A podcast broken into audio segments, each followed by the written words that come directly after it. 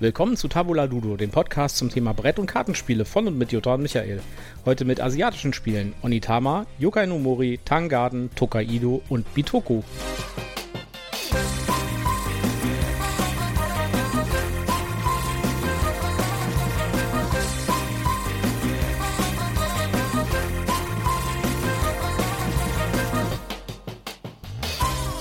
So, da sind wir mit Folge Nummer 8, nee, 9. 9, ich krieg schon nicht mehr, ich bin schon hier, ich komme schon durcheinander, wir machen so viele Folgen. Jede Woche eine neue Folge Tabula Ludo. Willkommen zur Folge 9. Ja, hallo, schön, dass ihr wieder dabei seid. Wir freuen uns, dass ihr uns die Treue haltet. Diesmal geht es bei uns um asiatische Spiele. Genau, und bevor wir hier gleich wieder in die Themen einsteigen, erstmal wieder mein obligatorischer Werbehinweis. Wir sind nicht gesponsert, weil wir Produkte, Marken und äh, nennen und auch ähm, Links in unseren Shownotes haben, müssen wir das alles hier als Werbung bezeichnen. Asiatische Spiele haben wir ausgesucht, weil äh, wir Spiele uns angucken wollten, die so einen asiatischen Background haben. Das sind keine Spiele von Asiaten, also von äh, äh, asiatischen Spieledesignern, sondern das sind Spiele mit einem asiatischen Thema einem asiatischen Thema, einem asiatischen Touch, teilweise schon auch basierend auf asiatischen Spielen, aber eben nicht immer. Genau. Und äh, für mich zeichnen asiatische Spiele sich so ein bisschen dadurch aus, dass sie erstmal in den meisten Fällen ein ziemlich außergewöhnlich gutes Artwork haben. Ja. Ja, und ähm, dass sie, und das habe ich ganz oft bei asiatischen Spielen, oder sehe ich das zumindest, äh, dass sie ein sehr elegantes Spieldesign haben, sag ich mal. Ja, ein, äh, ein sehr simplifiziertes, aufs Wesentliche reduziertes Spieldesign. Und ich glaube, das ist tatsächlich auch so eine Eigenart auch von äh, asiatischen Designern. Also wenn man zum Beispiel jetzt mal ein Spiel anguckt, das mit Asia, mit asiatischen Hinter, mit dem asiatischen Hintergrund gar nichts zu tun hat, zum Beispiel Love Letter, ist ja auch ein äh, Spiel von einem Japaner. Und das äh, ist für mich quasi ein asiatisches Spiel, ohne den Background zu haben, weil das ist ein so reduziertes, auf das Wesentliche zurückgedampftes Spielprinzip, das so elegant umgesetzt ist. Und diese, diese Eigenschaft sehe ich ganz oft bei, Japan äh, bei japanischen oder auch chinesischen Spielen. Ja, dass man wieder zurück auf diese, auf diese sehr elementaren Spielmechaniken geht. Ja, es ist alles sehr lange und reiflich ausgedacht und sehr gut äh, präzise aufeinander abgestimmt und ausgetüftelt. Ja. Das ist das, was ich halt häufig bei diesen asiatischen Spielen wahrnehme, dass da offensichtlich jemand sehr viel Energie reingesteckt hat, um halt auch wirklich ein ausbalanciertes und ähm, äh, damit auch spannendes und schönes Spiel zu, zu kreieren. Ja, und meistens auch so, dass, dass, ein, dass das Regeln sind, die sehr einfach zu verstehen sind und äh, sehr einfach und klar sind, aber gleichzeitig eine große Spieltiefe trotzdem da ist. Ja. ja. Also bei Love Letter zum Beispiel, das ist ja eigentlich ein Kern total einfaches Spiel. Und man denkt sich, was, was kann man denn für ein Spiel mit 16 Karten machen? Aber am Ende ist es doch ein richtig cooles Spiel und ein richtig tiefgehendes Spiel, wo ganz viel Strategie drin steckt. Wir haben Love Letter heute überhaupt gar nicht auf unserer Liste stimmt, stehen. Stimmt. Und du hast auch noch überhaupt gar nichts über News erzählt. Du, du hältst dich nicht an den Plan, Schatz. Ja, wir fangen jetzt mal die News an. also, wir haben, ich habe ein paar News rausgesucht, ähm, die vielleicht interessant sind. Also beispielsweise gibt es jetzt demnächst eine Spezialauflage von Azul, die äh, sich im, äh, mit dem Hintergrund von Schokoladen beschäftigt, nämlich Azul Master Chocolatier. Oh, ich habe da erste Bilder von gesehen. Es sieht so cool aus. Und man muss, glaube ich, extrem aufpassen, dass man die Steine, die aussehen wie Schokoladenpralinen, nicht versehentlich auf ist. Ja, das habe ich auch gelesen. Das hat auch jemand anders noch gesagt, dass irgendwie die Gefahr da besteht, dass man die, äh, die Steine auf ist. Aber ich finde, die, diese Gefahr besteht zum Beispiel auch bei Flügelschlag. Diese Eier, die da bei Flügelschlag dabei sind, die sehen aus wie, als ob das irgendwie hier solche äh, Zuckereier, Zuckereier sind, sind ja. oder so. Ja. Naja, Gucken wir mal. Das soll eine limitierte Auflage werden. Das heißt, wahrscheinlich ist der Run da drauf ziemlich groß. Muss man halt mal gucken. für mich mit die Augen auf, Schatz. Ich will das haben. okay, das mache ich. Ja, dann gibt es eine Ankündigung von Horrible Guild. Das ist ein, auch schon ein, ein Brettspiele-Publisher.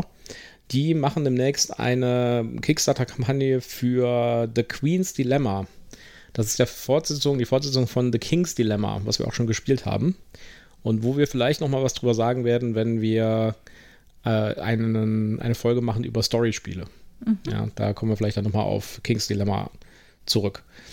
Und äh, ja, da gibt es jetzt die Ankündigung dafür, dass es einen, einen Nachfolger gibt. Äh, ist groß beachtet worden, gab es ganz viele News zu, weil das King's Dilemma war ein, ein ziemlicher Hit damals. War auch äh, für Spiel des Jahres nominiert worden. So, mal gucken, was sie draus machen. Spiel des Jahres, wo wir gerade dabei sind. Die Nominierungen kommen jetzt am kommenden Montag raus. Also wenn ihr diese Folge hört am Samstag, ja, wir nehmen jetzt ein bisschen früher auf schon, dann äh, ist quasi nach dem Wochenende um 10.30 Uhr am Montag gibt es die Nominierung, die Shortlist und die Longlist für das Spiel des Jahres. Und die Folge nächste Woche, da werden wir uns genauer mit dieser Shortlist und Longlist beschäftigen und die Spiele uns mal anschauen und gucken, was haben wir denn schon, schon gespielt, was haben wir darüber gehört und ein bisschen spekulieren, auch wer gewinnen wird. Genau. Ja, Gut. Ich weiß nicht, ob ihr es mitgekriegt habt. Richtig viele Zuschauer hatten wir ja noch nicht. Wir haben letzten Sonntag ähm, tatsächlich unsere Drohung wahrgemacht und äh, unseren äh, Erstflug mit Butoku äh, quasi, Gest quasi gestreamt. Genau. Äh, wir waren also bei Twitch unterwegs, äh, hatten zwischendurch mal zwei oder ich glaube sogar drei Zuschauer, aber auch nur kurzzeitig. Eigentlich war es ja nicht der Erstflug. Ja, es, es war der Erstflug, wo wir es halt wirklich dann mal komplett, komplett durchgespielt haben. Ja. ja. Aber darauf kommen wir später in dieser Folge. Und wir werden auch weiterhin streamen.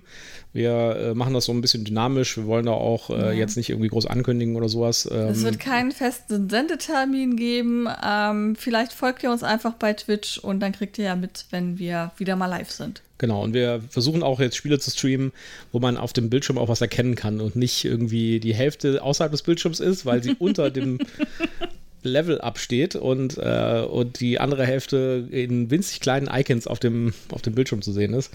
Ja, wir versuchen ein bisschen visuellere Spiele rauszusuchen. Ja. Okay, dann, äh, wir haben heute eine ganze Menge Spiele, mehr als sonst. Deswegen würde ich sagen, steigen wir direkt ein. Genau. Das erste Spiel ist Onitama. Hoch in den nebelverhangenen Bergen Japans liegt der Schrein von Onitama, einem der Orte der Erleuchtung und Meditation. Hier versammeln sich regelmäßig die Meister der Kampfkünste mit ihren begabtesten Schülern, um ihre Überlegenheit im Kampf zu beweisen. Ja, Onitama, ein Spiel von Pegasus Spiele, in einer sehr außergewöhnlichen Verpackung. Es ist so eine, so eine Turmverpackung. Ja. ja. Die fand und, ich tatsächlich äh, sehr ansprechend. Ja. Ähm, der Inhalt hat auch noch hübsch ausgesehen, aber das Spiel hat mich jetzt nicht so wirklich vom Hocker gerissen. Also ich finde das Spiel toll. Gleich um es mal vorab zu sagen. Äh, ich finde, das ist eins von diesen Spielen, wo es halt tatsächlich aufs Wesentliche reduziert ist. Das ist, kann man sich vorstellen, ich erkläre mal kurz, wie das funktioniert. Das ist äh, quasi so eine Art Schachbrett, ja, ein kleineres Schachbrett. Ich glaube, es hat 5x5 Felder oder sowas. Mhm. Oder 6x6, äh, mhm. 5x5. Nee, du hast einen Master und vier Schüler. Ja, also dann hast du 5x5, genau. Ein 5x5 äh, Feld äh, ein Raster, wie beim, wie beim Schach quasi, nur kleiner. Und man hat äh, vier Schüler, also vier kleine Figuren in seiner Farbe, blau und rot gibt es, und äh, einen Master, der ist halt eine große Figur. Und man hat dazu noch Karten. Auf diesen Karten sind Muster abgebildet, und zwar Sprungmuster. Das heißt, im Gegensatz zu Schach, also man kann sich das vorstellen, das sieht ein bisschen aus wie Schach auf den ersten Blick, wie so eine Art Schach mit weniger Figuren aber man darf die Figuren nicht nach einer festen Regel bewegen, sondern äh, man muss eine Karte ausspielen, um die Figuren zu bewegen. Und auf dieser Karte ist festgehalten, wie sich die Figuren bewegen. Das haben sie so ein bisschen an chinesischen oder japanischen, ich glaube japanisch ist das, ne? Äh, japanischen äh, Tierkreiszeichen, äh, nee, Tier, also japanischen Tierbezeichnungen festgemacht. Also der Stier kann einer bestimmten, in einem bestimmten Muster springen. Und äh, dann kann der zum Beispiel äh, äh, auf die diagonal linke, auf die diagonal rechte und auf die gerade Zurückposition springen, von da, wo er steht. So, und dann wählt man sich äh, zu der Karte, wählt man sich eine Figur aus und das kann dann irgendeine von seinen Figuren sein und dann äh, macht man mit dieser Figur diesen Zug. So. Dann äh, gibt man diese Karte, man hat immer zwei Karten auf der Hand, man kann sich also eine von zwei Karten aussuchen. Dann gibt man die eine Karte, legt man auf die Seite des Brettes und der Gegner wird diese Karte im darauf folgenden Zug, das heißt, diese Karte macht quasi so eine Cooldown-Zug aus. Im darauf folgenden Zug bekommt der Gegner diese Karte. Das heißt, im gesamten Spiel gibt es nur fünf Karten. Jeder Spieler hat zwei Karten auf der Hand und eine ist quasi immer im Cooldown. Und das sind die Anzahl oder die, die, die verschiedenen Typen von Zügen, die man machen kann. Ja. In äh, dem Spiel selbst sind 16 verschiedene Zugkarten dabei. Das heißt, man spielt immer mit fünf von diesen 16 und es gibt noch eine Erweiterung, da kommen noch mal ein paar dazu. Ich glaube, es sind insgesamt so 30, 35 Karten, die man hat, wenn man die Erweiterung benutzt. Und äh, damit ergibt sich natürlich eine große Varianz bei dem Spiel, äh, wenn man äh, immer nur fünf Karten von diesen 30, 32, 35 Karten benutzt.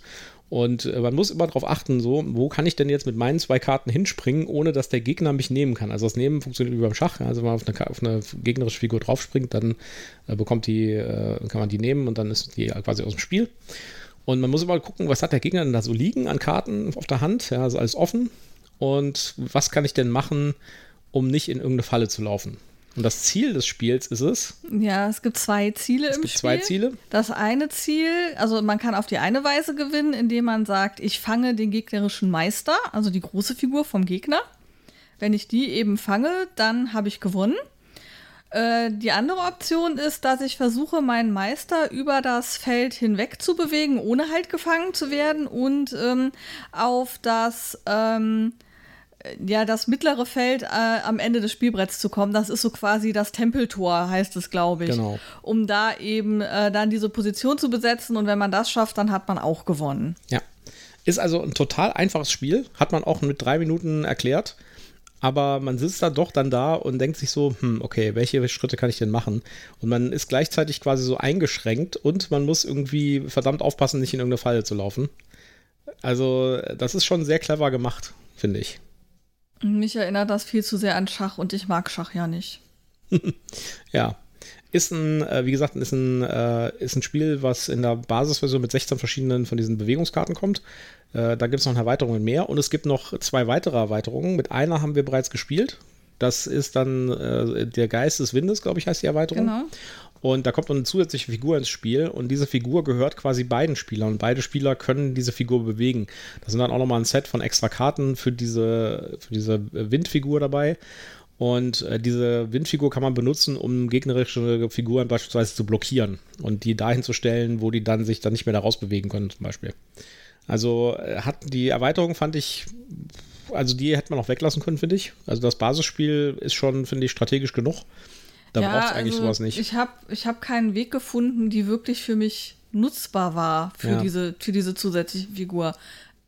Also ich habe zwar verstanden, okay, ich kann hier äh, entweder meine eigene Figur oder eine gegnerische Figur mit dieser Windfigur die Plätze tauschen lassen aber ich ähm, habe nicht wirklich einen Weg gefunden, das wirklich sinnvoll in mein Spiel einzu, einzubinden. Und deswegen war sie für mich total unnütz, diese zusätzliche ja. Figur. Äh, den einzigen Benefit, den man dadurch vielleicht so hat, ist, dass man eben zwei Züge machen kann. Also immer, also diese Spezialkarten für diese Windfigur erlaubt einem eben immer zusätzlich zu der Windfigur auch eine seiner eigenen Figuren noch Ganz zu bewegen. Ganz normal wie bei den anderen Karten, genau. Und ähm, wenn man die anderen Karten hat, dann kann man eben entweder nur seine oder nur die Windfigur bewegen. Man kann dann nicht beide bewegen. Genau. Also ich würde, also ich finde die erste Erweiterung, die mit den zusätzlichen Bewegungskarten, die macht total Sinn, weil dann hat man deutlich mehr Auswahl bei den äh, Bewegungskarten, beziehungsweise mehr Varianz in den, in den Spielrunden, weil man halt immer zufällig fünf Stück zieht aus dem Stapel von verfügbaren Karten. Insofern die erste Erweiterung macht echt total Sinn, aber sie verändert halt überhaupt nichts am Spielkonzept. Ja, also da ist äh, quasi nur mehr Varianz. Das Spiel bleibt exakt das gleiche mit genau den gleichen Elementen. Bei der zweiten und dritten Erweiterung haben sie halt versucht, so ein bisschen zusätzliche Komponenten reinzumachen. Und ich glaube, das spricht so ein bisschen, oder das, das arbeitet so ein bisschen gegen das Konzept, weil das Konzept ist halt, so ein, auch so, ein, so, eine Art Schach zu nehmen und das aufs Wesentliche runter zu destillieren und dann nochmal eine, äh, eine neue, ein neues Element hinzuzufügen mit den, mit den vorgeschriebenen Bewegungsmustern. Und das dann wieder sozusagen, dieses Konzept erst einzudampfen und dann wieder aufzudrehen, ist, glaube ich, so eine komplizierte Geschichte. Also das, äh, ich glaube, das könnte da, das könnte der Grund sein, warum das vielleicht nicht so gut resoniert, finde ich. Zumindest nicht bei mir. Ja. Äh, Zahlen, Daten, Fakten. Äh, es ist ein Zweispielerspiel, genau. wie eben Schach auch. Ähm, eine Partie dauert so 15 bis 20 Minuten. Es ist ab 10 empfohlen. Die Community sagt sogar, man könne es schon ab 8 spielen. Und die Boardgame Geek Gemeinschaft äh, bewertet das Spiel mit einer 7,4. Was sagst du denn dazu? Ja, also da würde ich auf jeden Fall ein bisschen höher gehen, auf eine 7,5. Ja. Schatzi muss sich jetzt anschnallen, weil bei mir kriegt das Spiel nur eine 5,7. Wow, okay. Das ist ja, das ist ja wenig. Ja, es gefällt mir nicht. Dann müssen wir das ja nochmal spielen. Nee. kommt, also mir kommt das nicht mehr auf den Tisch, wenn ich es vermeiden kann. Zum Glück gibt es dafür eine schöne App, wo man das gegen den Computer spielen kann. Und die ist auch wirklich gut gemacht. Die äh, spielt man auch im Hochkant-Modus, also perfekt geeignet fürs, fürs Telefon. Ich habe so ein bisschen das Gefühl, dass die AI, die drin ist, nicht so die super intelligenteste ist. Äh, also äh, man gewinnt Damit da doch du schon. schöne Gewinnerfolge hast, Schatz. Ja, okay. Aber die App ist auf jeden Fall sehr schön gemacht. Die ist auch so mit, wenn, wenn die Spielreihenfolge ändert sich, dann geht quasi die Sonne auf die andere Seite und dann sieht man so die Schatten über das, von den Figuren über das Brett. Also ist wirklich wunderschön gemacht. Also wirklich nett. Das Artwork ist übrigens von dem Spiel auch sehr schön. Ja, kann man also auch, kann sich sehen lassen. Aber das gilt für alle Spiele, die wir heute reviewen. Die sind alle wirklich Ja. vom Artwork alle super. Gut, kommen wir zum zweiten Spiel, oder? Ja, Wir reden ja über reduzierte Spiele, also können wir auch reduziert über die reduzierten Spiele reden. äh, bi- bis wir zu unserem äh, Flaggschiff, äh, Eisbrecher, äh, Dickschiff kommen, sozusagen. genau. Das kommt dann später. Aber das nächste Spiel ist erstmal Yokai no Mori. Im Land der aufgehenden Sonne, tief im Wald, fordern sich die Geister, die Yokai, auf ihrem, Lieblingsspiel, auf ihrem Lieblingsspielplatz gegenseitig heraus. Ziel ist es, den gegnerischen Koropokuro, den alten Kobold voller Weisheit, zu fangen. Hört sich jetzt alles sehr geheimnisvoll an und wenn ich mich nicht dreimal verhaspelt hätte, wäre es vielleicht auch besser gewesen. Schmeißt auch wieder mit asiatischen Begriffen um sich. Ja, das haben wir heute noch ein paar Mal. Das ist äh, so vom Konzept her ähnlich wie Onitama. Äh, das heißt, auch hier hat man ein Schachbrett-ähnliches Feld, auf dem man sich bewegt, also ein Schachbrett-ähnliches äh, Spielfeld. Und äh, hier arbeitet man aber mit äh, solchen Holzplatten, also ich würde es nicht Plättchen nennen, die sind schon relativ hoch, so so einen Zentimeter hoch. Holzklötzchen. Holzklötzchen, also richtig auch schön wertig, ne? also teilweise auch so 5 mal 5 mal einem Zentimeter, also richtig gut schon richtig große Holzsteine. Und tatsächlich sind da zwei Spiele drin. Ja, das heißt, es gibt eine Variante auf der einen Seite des Brettes mit den großen ähm, Steinen und dann gibt es eine auf der anderen Seite des Brettes mit einem äh, größeren Raster. Das heißt, äh, das, äh, das Raster auf der einen Seite ist 4 mal 4 und das auf der anderen Seite ist, glaube ich, äh, 6 mal 6, wenn ich mich recht erinnere. Und äh, damit auch mit kleinen Steinen. Das heißt, es sind quasi zwei Sets Steine drin. Einmal kleine quadratische Steine, einmal große quadratische Steine für die jeweiligen Spielseiten. Das Spiel ist aber immer dasselbe. Das ist ein Zwei-Spieler-Spiel. Jeder hat äh, eine Anzahl von Spielsteinen, die so Aufkleber drauf haben und die, äh, das sieht dann tatsächlich aus wie Schach. Ja, also es gibt dann halt irgendwie äh, von dem einen Spielstein irgendwie drei Stück und äh, von dem anderen gibt es zwei und von dem anderen gibt es nur einen. Da gibt es auch Kodama. Genau, da gibt es auch Kodama, die werden wir nachher nochmal uns äh, wieder begegnen bei einem anderen Spiel. Und die können sich auch in einer festen Bewegungsmuster, in einem festen Bewegungsmuster über das Spielbrett bewegen. Also das heißt, das ist tatsächlich sehr nah an Schach. Allerdings gibt es ein paar kleine Änderungen. Nämlich die, äh, die einzelnen Figuren haben auf ihrem, haben aufgedruckt, beziehungsweise mit dem Aufkleber drauf, so Punkte. Und diese Punkte zeigen an, wie die Figur sich bewegen darf. Also sie darf sich äh, in, eine, in eine Richtung, wo die Punkte stehen, quasi ein Feld bewegen. Und das kann halt diagonal sein, gerade, zurück, rechts, links. Genau, Ja. also es gibt die eine Figur, die hat halt wirklich nur einen einzigen Punkt. Die darf sich also immer nur eins geradeaus bewegen, ähnlich wie der Bauer im Schach. Genau. Dann gibt es andere Figuren, die dürfen die drei Felder äh, vor sich besetzen oder äh, das Feld links und rechts von sich. Genau, und der Koropokuro, das ist quasi der König, der kann sich in alle Richtungen bewegen. Der hat also Punkte einmal drumrum. Ja. Genau. Und äh, äh, das Konzept ist wie bei Schach, das heißt, wenn man auf ein gegnerisches, äh, auf, ein, auf ein gegnerisches Plättchen springt, dann nimmt man das, ja, und dann bekommt man das auf seine Seite. Das Jetzt- Schöne ist aber, dass das dann dein eigenes, deine eigene Spielfigur werden kann. Die kannst Genau. du dann wieder einsetzen. Und jetzt ist das, jetzt kommt der Kniff bei dem Ganzen. Ja. Auch hier kommt es wieder darauf an, äh, die Idee ist es halt, den gegnerischen König, den Koropokuro, matt zu setzen. Das heißt so, dass er sich nicht mehr bewegen kann, ohne genommen zu werden. Und jetzt kommt aber ein Knackpunkt, der das Spiel eigentlich ausmacht. Nämlich, wenn man das auspackt, denkt man sich, okay, welche, was, wo sind denn hier die Farben? Hier gibt es kein schwarzes Set und kein weißes Set. Die äh, Steine sehen alle gleich aus. Und tatsächlich sind die Steine alle gleich. Alle Steine von allen Spielern sehen gleich aus. Man erkennt, wem ein Stein gehört, äh, an der Ausrichtung des Steins. Also ob der in die eine oder in die andere Richtung guckt. Genau, deswegen haben die alle ähm, Gestalten drauf mit Gesichtern, damit man eben weiß, wo oben und unten bei dem Stein ist. Genau. Und wenn du einen Stein genommen hast, kannst du in deinem nächsten Zug oder in einem späteren Zug, statt einen deiner Steine zu bewegen auf dem Feld, kannst du auch den gefangenen Stein wieder ins Spiel bringen. Das ist quasi so, als ob man Schach hätte und wenn man eine, einen Bauern nimmt, den Bauern in der eigenen Farbe wieder aufs Spiel bringen könnte. Ja, bei Schach hast du das ja, wenn du den Bauern bis auf das andere Feld, auf die andere Seite des Feldes bringst, kannst du ja auch eine von deinen Spielfiguren, die rausgenommen wurde, wieder reinsetzen. Richtig, aber hier gilt das halt für alle. Ja, ne? hier gilt es für alle und du musst halt nicht erst irgendwas erreichen, sondern wenn du eine, einen Stein gefangen hast, kannst du ihn direkt wieder einsetzen. Genau, und jetzt würde man, also ich habe die Anleitung zum ersten Mal gelesen gehabt, das ist schon äh, etwas länger her, und dachte so, okay, das ist, das bedeutet doch aber, dass jemand, der irgendwie einen Stein genommen hat, äh, dann äh, super im Vorteil ist, weil der dann sofort die Übermacht auf dem Feld hat und mehr Steine auf dem Feld hat als der andere. Aber tatsächlich ist das, äh, ist das so, dass das wirklich gut funktioniert. Also das ist trotzdem auch, wenn du deine eigenen, oder gerade deswegen, weil du die Steine wieder ins Spiel bringen kannst, deine eigenen, extrem strategisch. Ja, äh, wenn du das natürlich weißt, dass der andere deine Steine fangen kann, versuchst du natürlich deine eigenen Steine ähm, abzudecken. Das heißt, du musst halt immer, wenn du einen Stein fängst, auch kalkulieren, okay, wenn ich jetzt den Stein fange, muss ich damit rechnen, dass der andere meinen Stein fängt. Ist mein Stein abgedeckt oder kann ich, äh, gibt es einen für ihn reizvolleren Zug, der ihn davon abhält, meinen mhm. Stein zu fangen?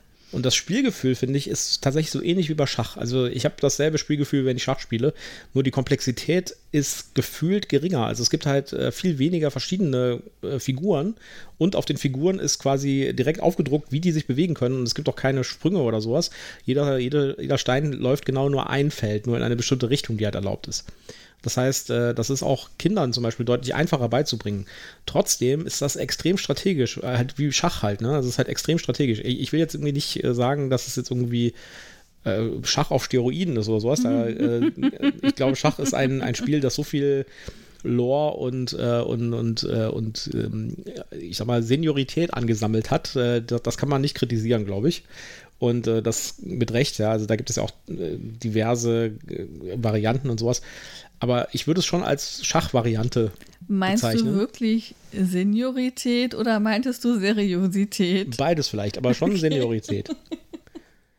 Okay, ja, also bei Schach hat man halt auch äh, noch viele Spezialzüge. Äh, äh, ich weiß was von einer großen Rochade und einer kleinen Rochade, wo man dann eben so Spezialzüge machen kann. Das hat dieses Spiel jetzt hier natürlich nicht.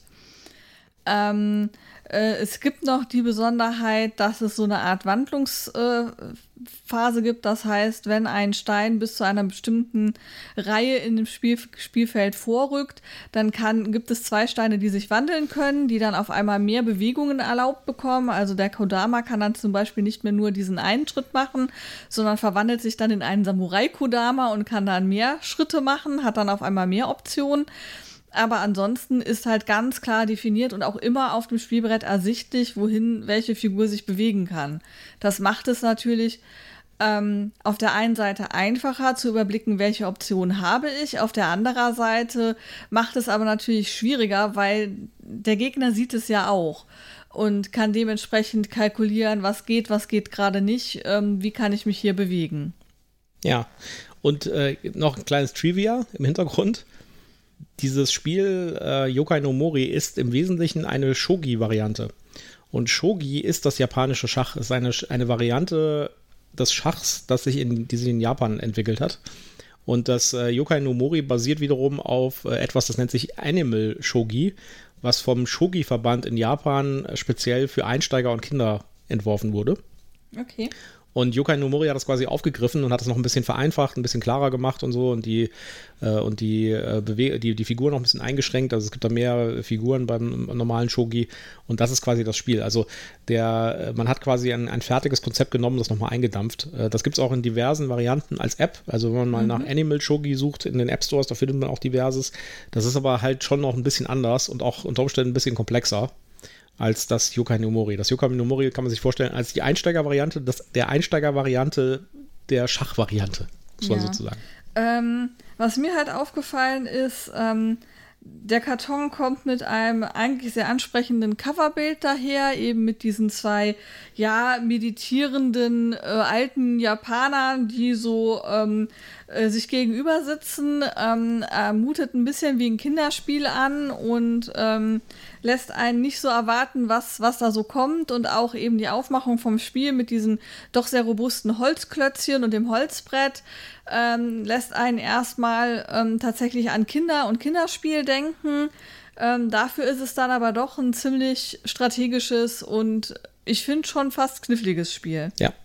Es fühlt sich so ein bisschen an wie ein Puzzle manchmal. Ja. Ja. Ähm, es ist, wie du schon sagtest, ein Zweispieler-Spiel. So eine Partie dauert im Schnitt 15 Minuten. Es wird tatsächlich auch ab 7 äh, empfohlen. Ähm, vielleicht sogar schon ab 6. Ähm, die Boardgame Geek ähm, Community hat dem Ganzen eine 6,9 gegeben. Ja, da bin ich auf jeden Fall auch drüber. Dem würde ich auch eine 7,5 geben. Mhm, Weil- mein Schatz ist heute der Tag der 7,5. Ja, ich mag einfach diese, ich mag diese sehr reduzierten und trotzdem strategisch sehr tiefen Spiele. Das äh, finde ich einfach sehr faszinierend. Wie man mit quasi wenig Regeln und wenig Material auch einfach ein, äh, ein sehr doch schon komplexes Spiel hinbekommt. Das finde ich einfach faszinierend, sowas. Also bei mir hat das Spiel ähm, eine leicht bessere Note als das Onitama bekommen, nämlich eine 5,8. Uiuiui. ähm, es ist immer noch ein Schachspiel. Aha. Ähm, Sogar noch mehr als Onitama eigentlich. noch mehr als Onitama, richtig, aber dadurch, dass ich halt äh, diese Punkte auf den Steinen habe und immer klar sehe, was geht, ähm, fand ich es ein bisschen reizvoller zu spielen, aber eben nur minimal. So 0,1 Punkte besser halt. Ja. Gut. Das kann ich leider in der App nicht spielen alleine. Zumindest nicht so einfach. Aber gucken wir mal. Vielleicht äh, kann ich Ja. dich ja nochmal überreden. Jetzt kommen wir zu einer ganz anderen Kategorie von asiatischen Spielen, nämlich zu, Zu- zu einer- Tangaden. Zu einer anderen Gewichtsklasse, würde ich sagen. ja, auch zu einer anderen Gewichtsklasse und einer anderen Größenklasse und überhaupt. Jetzt kommen wir zu einem unserer drei äh, doch mehr abendfüllenderen Spiele. Genau. Jetzt gehen wir also ein bisschen weg von diesen, äh, von diesen kleinen reduzierten Sachen. Richtig, also Tanggarden. Während der Tang-Dynastie entstand das erste goldene Zeitalter der klassischen chinesischen Gärten. Kaiser Xuanzong ließ einen prächtigen kaiserlichen Garten nahe Xi'an anlegen, den Garten des klaren Sees, und lebte dort mit seiner berühmten Konkubine Yang Guifei. Tangarden entführt dich in dieses goldene Zeitalter. Dort ist es deine Aufgabe, nach und nach den schönsten Garten zu bauen und die Kunst des Kaisers zu erlangen. Ich bin ein bisschen froh, dass ich den Text nicht vorlesen musste. Äh, Ich habe mir nämlich schon gedacht, wie werden diese ganzen Sachen ausgesprochen eigentlich? Und wir bekommen bestimmt jetzt Kommentare, dass wir das alles komplett falsch betont haben. Also ich kann es nicht garantieren, aber ich ähm, war ja schon mal in China und ähm, also Xi'an und Xianzong bin ich mir schon relativ sicher, aber das ist ja auch immer so ein Singsang. Vielleicht habe ich es nicht so ganz richtig betont. Ja, ist auf jeden Fall ein sehr schönes und sehr abendfüllendes Spiel und ich finde von allen Spielen, die wir heute hier haben, auf jeden Fall das mit dem, mit dem schönsten Artwork. Ja, also ähm, mich hat da sofort dieses, dieses Artwork angesprochen, als ich das das erste Mal sah. Ähm, mich hat äh, der Preis im ersten Moment so ein bisschen abgeschreckt, weil es dann, da es halt ein sehr großes und umfangreiches Spiel ist, schon ordentlich was kostet. Wobei es äh, das Basisspiel an sich äh, geht eigentlich. Wenn man da natürlich alle Erweiterungen haben will, wie ich, dann wird es natürlich ein bisschen teurer. Ähm, aber erstmal, worum geht's? Man hat ein Brett äh, auch mit, ähm, ja, im ersten Moment sieht es tatsächlich auch ein bisschen wie ein Schachbrett aus, weil auch so ein Raster drauf Da ist. ist auch ein Raster drauf. Ähm, nur, dass man diesmal nicht Figuren äh, zieht, um sich gegenseitig zu schlagen, sondern man hat tatsächlich Elemente, um einen Garten zu gestalten. Das eine sind, ähm, sind Plättchen, die man legen kann, wo man eben ähm, einen See oder ein, ein äh, Genau, es gibt äh, so ähnlich wie bei, wie bei dem, was wir letzte Woche besprochen haben, bei Carcassonne. Also es gibt halt, äh, es gibt halt äh, Wald, es gibt äh, Wasser genau. und es gibt Straße, also Weg. Und Ja. dann gibt es noch Mauer und äh, Wiese oder irgendwie sowas. ja, es gibt noch eine Wiese. Wir haben genau. das tatsächlich zu lange nicht mehr gespielt, Schatz.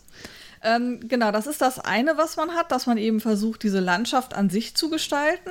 Aber es gibt halt auch Bauelemente, das heißt, man kann auch Brücken bauen und Pavillons bauen. Und dann ganz wichtig, kann man Besucher in diesen Garten schicken, die sich den Garten betrachten. Und es gibt noch ähm, eine Umrandung, wo man Landschaftskarten aufstellen kann, damit die Besucher, wenn sie den Blick in die Ferne gleiten lassen, auch schöne Landschaften sehen. Also die Aufgabe, die man da hat, ist quasi den schönsten Garten zu bauen, so wie es in der Beschreibung gesagt ist. Und das mit diesen Landschaften außenrum, das finde ich besonders abgefahren. Also man muss sich das vorstellen, dieses, äh, dieses Brett, äh, dieses Spielbrett hat an den Seiten solche Schlitze, so in so einem Doppel, äh, also sind so doppelschichtiges, also ein doppelschichtiges Spielbrett. da sind so, äh, so, so, so Schlitze drin in den, in den Seiten. Und da kann man dann wiederum solche Papp, Aufsteller quasi, reinstellen. Ja, so, so Pappkulissen, muss man sich vorstellen. Ja. Ne? So handtellergroße Pappkulissen, die auch schön ausgeschnitten sind, wo man dann halt irgendwie so, eine, so, so, so einen schönen irgendwie Horizont sieht mit irgendeinem Haus oder sowas, ja, und Bäumen und sowas. Und dann kann man das halt quasi in diese, in diese Slots reinsliden, sodass am Ende des Spiels quasi wie so eine Art ähm, Mini-Kulisse auf dem Tisch ist. Also man hat halt drumrum quasi so genau. Aufbauten gebaut. Das, ne? das sieht wunderschön aus, ähm, weil die halt auch vom Artwork her ist das alles super schön durchgestylt ja. und designt und man hat halt wirklich dieses asiatische Flair und dann hat man diese, äh, diese Besucher im Garten. Das sind halt kleine, kleine Plastikminiaturen, ähm, die man dann halt eben äh, in den Park reinstellt. Und dann geht es halt immer darum, in welche Richtung guckt deine Figur denn. Genau. Ähm, weil du halt auch Aufgabenkarten hast, ähm, die dir halt Zusatzpunkte geben. Und ähm, also hier sind wir dann auch wieder bei den komplexeren Spielen, weil du auf viele Arten Punkte sammeln kannst, ähm, je nachdem, was für ein Landschaftskärtchen du auf, den, auf das Brett legst oder wo du deine ähm, Person äh, positionierst, wohin sie guckt, was du vielleicht im Laufe des Spiels der Person dann noch in die Blickrichtung hineinstellst, ob du vielleicht noch einen Baum irgendwo hinstellst. Das sind dann meistens auch so kleine ähm, Pappaufsteller und äh, du kannst Seerosen und ich glaube Frösche im Teich ja, platzieren. So extra Marker, die du noch hinlegen kannst. Genau, genau. Ähm, wo, wo man dann eben auch nochmal, wenn du bestimmte Kombinationen produzierst, äh, eben nochmal Sonderpunkte für bekommst. Und ähm, äh, ganz egal, ob du am Ende punktemäßig gewonnen oder verloren hast, du hast einfach Spaß daran, diesen Garten zu gestalten und äh, zu gucken, was kann ich denn jetzt hier noch tun. Und es gibt halt, ähm, wie ich schon sagte, verschiedene Erweiterungen für dieses Spiel, wo dann halt neue, neue Besucher dazukommen, wo neue Dekorationen dazukommen. Ähm, wo es auch neue Spielvarianten gibt, die dann nochmal das Punktesystem ein bisschen verändern. Ähm, man spielt nicht, also es ist nicht so, dass man alle Erweiterungen zusammenschmeißt und miteinander spielt, sondern es gibt halt so verschiedene Varianten, ähm, wo dann im Regelheft genau ist, gesagt ist, du kannst die und die Erweiterung miteinander kombinieren, dann hast du den Effekt. Die haben dann auch immer spezielle, spezielle Namen, äh, das goldene Zeitalter oder ähm, äh, irgendwas mit ähm, Geistern, die da irgendwie noch mit ins Spiel kommen. Und ähm, auch bei diesen ähm, Landschaftskarten, die man an der Seite aufstellt, gibt es halt immer ähm, Symbole drauf und dann muss man gucken, wie viele von, von den gleichen Symbolen sieht denn jetzt mein Betrachter. Also im, im Kern ist es ein Plättchenlegespiel, wenn du so willst auf mehreren Dimensionen. Also man legt nicht nur Plättchen auf das, auf das Brett drauf, so wie bei Carcassonne, und muss halt gucken, dass die, dass die, äh, dass die Landschaften passen, also dass diese Plättchen auch passen, ja. Und bekommt dann Punkte für zum Beispiel, ich habe jetzt irgendwie eine, eine Waldfläche abgeschlossen, dann kriege ich halt Punkte dafür, so sehr mhm. ähnlich wie Carcassonne. Äh, sondern ähm, man hat noch eine weitere Ebene, also zum Beispiel äh, dann diese Dekoration, diese Pavillons oder Bäume oder die Fische, die man noch ins Wasser legt oder sowas oder auch die Rand, äh, die Perspektiven am Rand, ja, also diese, diese die Landschaftskarten. genau, die Landschaftskarten. Und am Ende äh, wird quasi das gescored, wo die Figuren, die man kontrolliert, halt stehen und in welche Richtung die gucken. Und dann, was die halt sehen und was die auch dann mit ihrer, was die gerne sehen wollen. Also jede Figur hat so eine Eigenschaft. Die will, zum Beispiel gibt es eine Figur, die möchte möglichst viele Wasserfelder sehen mhm. in, äh, in ihrer Blickrichtung, ja.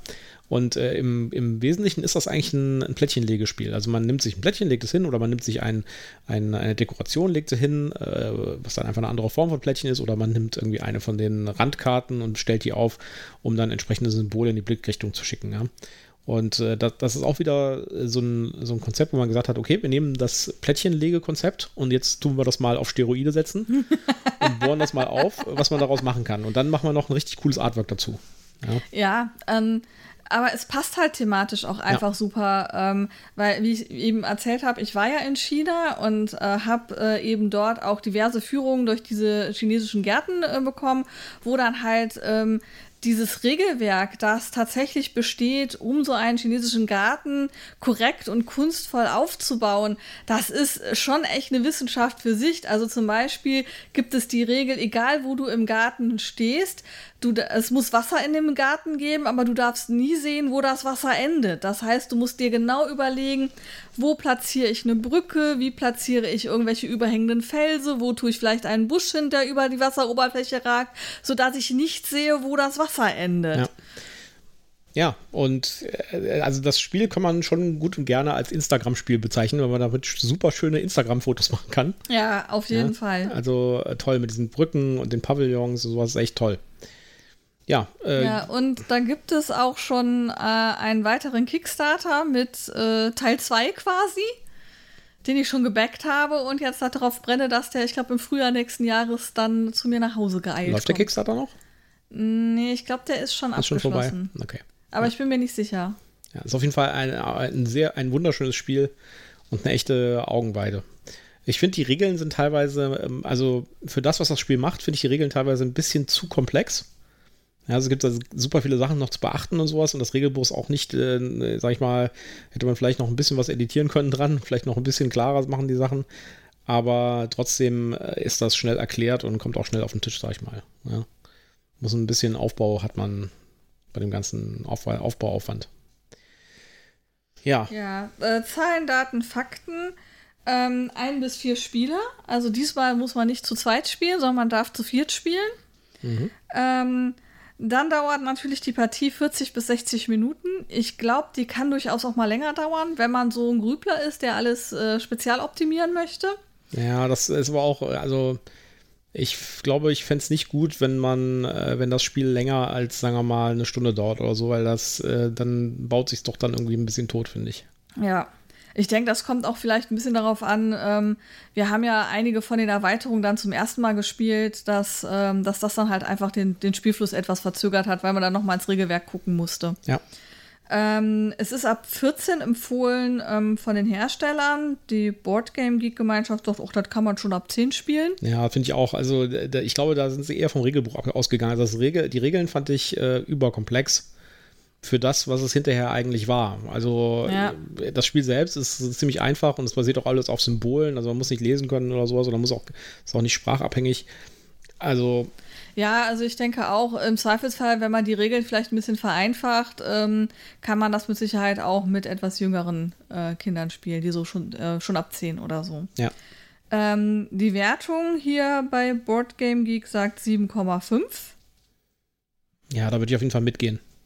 Ich bin heute in der 7,5 Stimmung. Du bist in der 7,5 Stimmung, ja. Also ich bin hier bei einer ähm, 8,0, wobei ich sagen muss, ähm, weniger wegen der super Spielerfahrung, sondern einfach, weil ich es so wunderschön finde. Es macht auf dem Tisch einfach was her. Ja. Man kann es relativ entspannt spielen, äh, ohne dass es jetzt total äh, ja, easy und, und sinnbefreit ist. Also es ist nicht ein super einfaches Spiel, aber man kann schon entspannt so vor sich hinspielen und hat einfach Spaß, egal ob man nachher gewonnen hat oder nicht. Ja. Von äh, zum Thema äh, entspannt vor sich hinspielen kommen wir zu unserem nächsten Titel, nämlich äh, Tokaido. Willkommen bei Tokaido, dem Spiel rund um die legendäre Handelsstraße, die Kyoto mit Edo verbindet. Die Spieler begeben sich auf eine außergewöhnliche Reise auf der legendären Handelsstraße in Japan. Wer hat die erfüllendste Route? Und das ist tatsächlich das Inhalt des Spiels. Also man, man läuft die Route zwischen Kyoto und Edo lang, kehrt in Gasthäuser ein, macht Fotos, macht Fotos, ähm, tut kauft, sich, äh, kauft Souvenirs, Souvenirs, Souvenirs äh, kehrt in Gaststätten ein und äh, isst was. Ja. Und äh, das ist ein, ein absolut entspannendes Spiel. Also auch der Inhalt ist entspannt. Man sieht, ja, also ich laufe jetzt schön diese Route lang und gehe mal hier mir ein paar Souvenirs kaufen und hier mal ein Foto machen von dem Panorama und so. Und äh, das ist der Inhalt des Spiels. Beim ersten Mal, die, die, das, die Optik ist sehr außergewöhnlich, finde ich. Ja, also die hat mich ja total weggehauen. Also schon allein dieser Karton, der im Großen und Ganzen einfach weiß ist und dann ja eigentlich schon relativ klein, dann dieses, dieses Landschaftsbild mit diesem Häuschen, ähm, das hat mich total angesprochen. Dann habe ich den Plan gesehen, der halt so auf den ersten Blick halt eine Linie so ein bisschen wellig über die Karte auf auch wieder eine weiße Karte und dann führen da senkrechte Striche zu Kreisen und ähm, das ist schon der ganze Spielplan. Und also, der Rest erklärt sich dann aufgrund von Symbolen und Farben. Also ehrlich gesagt, mich hat der Spielplan beim ersten Mal sehen äh, abgeschreckt. weil ich dachte, was ist denn das für ein seltsamer Spielplan? Ne? Also man muss sich das wirklich vorstellen, es sieht im ersten Sinne so aus wie so eine, äh, wie so eine EKG-Linie. Also man hat quasi ein weißes Brett mhm. mit so einer äh, mit so einer unregelmäßigen Linie drauf und äh, über diese Linie sind irgendwelche weiteren Linien gezogen. Also es sieht überhaupt nicht aus wie so ein traditionelles Spielbrett. Man denkt sich irgendwie so, okay, was ist das hier? Das sieht irgendwie komisch aus. Und ich war tatsächlich auch eine ganze Zeit lang verwirrt, bis ich rausgefunden habe, dass diese etwas unregelmäßige Linie, die man da sieht, tatsächlich der Weg von äh, Kyoto nach Edo ist. Das heißt, genau, das ist die Straßenführung. Das, das ist quasi die Landkarte, ja. ja. die Straßenführung der Landkarte. Ich finde, da hätte man weil, also, gut, ich habe die Anleitung nicht gelesen, du hast die Anleitung gelesen. Äh, ich habe nur zugehört quasi, aber äh, ich finde, da hätte man vielleicht mit dem Artwork noch ein bisschen was machen können, vielleicht so einen leichten Kartenhintergrund oder sowas. Aber gut, das sieht schon außergewöhnlich aus. Aber der Kartenhintergrund ist da. Halt weiß auf grau, so ganz schattenhaft angedeutet. Der, dann ist der aber so schattenhaft, dass ich den nicht mal gesehen habe. Na gut, egal. Was macht man in dem Spiel? Man, äh, ich habe, äh, als ich das, als ich dann mir angeguckt habe, wie das funktioniert, dachte ich, das ist wie Mensch ärger dich nicht. ja. Und ich glaube, ich könnte mir vorstellen, dass Leute, die Mensch ärger dich nicht gut finden, für die wäre das vielleicht ein gutes Einstiegsspiel, weil es ist tatsächlich so ein bisschen in dem Basiskonzept wie Mensch ärgert dich nicht. Also man läuft quasi auf dieser Linie und auf dieser Linie. Aber es wird keiner rausgeschmissen. Es wird keiner rausgeschmissen. Es ist komplett friedlich. Genau. Ja. Und es ist auch keine, es gibt auch keine wirklich kompetitiven ähm, Elemente. Ja, man kann dem anderen schon was wegschnappen. Man also da kannst Karten du schon so ein bisschen kalkulieren, dass du sagst, ich besetze hier einen Platz, dass der andere nicht hin kann. Ja, aber. Weil ich weiß, der braucht halt noch die letzte Panoramakarte und die blockiere ich ihm jetzt halt, weil es kommt keine Plättchen mehr, kein, kein Platz mehr, wo er so eine Panoramakarte kriegen kann. Ja, aber das ist sehr, sehr leicht. Aber es ist, es ist kein bösartig kompetitives. Genau. Es, ist, es ist tatsächlich ein sehr friedliches. Es geht halt darum, wer macht die schönste Reise. Genau, und äh, es, geht, äh, es geht eigentlich mehr darum, äh, zu gucken, was mache ich denn jetzt aus meinem nächsten Zug um die anderen Spieler drumherum, sodass ich das meiste dabei rausziehe. Ja, also es geht irgendwie ganz selten nur darum, und es geht eigentlich gar nicht darum, dass man irgendwie andere Spieler eins auswischt. Also das ist ein komplett friedliches Spiel und man baut sich halt so seine eigene Reiseroute zusammen am Ende mit den eigenen äh, Sets an Sachen, die man da bekommen hat und dann guckt man, wer die meisten Punkte bekommen hat. Ja, ja also es, es gibt so ein paar Haltepunkte, wo es dann halt äh, darum geht, ähm, wer ist da als erstes angekommen äh, in dem Gasthaus, wer ist als letztes angekommen ankommen. Wer als erstes ankommt, darf sich halt als erstes aussuchen, was er da nehmen will. Ich glaube, es sind Essensgerichte. Und äh, der letzte muss dann halt aus den, also es gibt immer ein Gericht mehr, als Spieler dabei sind.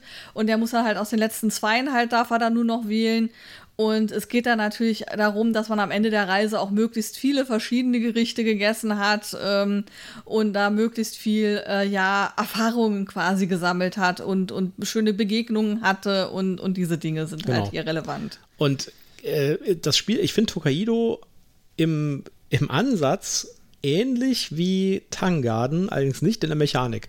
Also wo man bei Tangarden hingegangen ist und gesagt hat, ich nehme das Konzept Plättchenlegespiel und mhm. versuche das jetzt mal in verschiedene Dimensionen aufzuweiten, ist man bei Tokaido quasi hingegangen und hat gesagt, äh, nehmen wir doch mal das Set Collecting ja, also ja. Die, äh, die richtigen Sachen zusammensammeln, damit man möglichst viele Punkte bekommt äh, und versuchen, das in verschiedene Dimensionen reinzubringen. Weil im Kern ist alles, was man sammelt, quasi ein Set-Collection.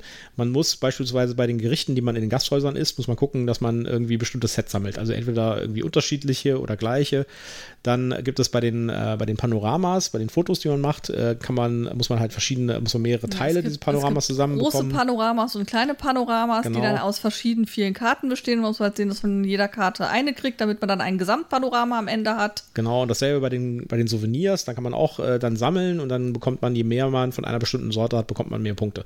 Also das ist quasi Set Collection in, ja. in fünf oder sechs Dimensionen gleichzeitig. Mhm. Und man kann halt so mehrere Sachen gleichzeitig sammeln und das ist reine Set Collection. Ja, aber es ist ein friedliches Set Collection ja. und das, dieses Reisethema passt halt auch das gut. Reisethema also im passt Grunde super. genommen ähm, ist es genau das, was man tun würde, wenn man jetzt äh, so ein Reisetagebuch führt, wo man eben äh, äh Eingang, Eintrittskarten und Fotos und Postkarten und irgendwelche kleinen Souvenirs, die man hat, das würde man ja alles in so ein Buch reinkleben und genau das tut man hier im Grunde genommen auch.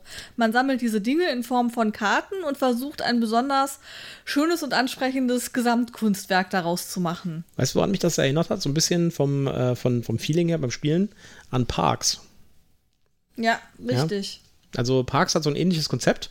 Da reist man halt durch die Naturparks äh, der, der USA und macht da Fotos und, äh, und guckt, dass seine Wasserflasche mal voll ist und sowas.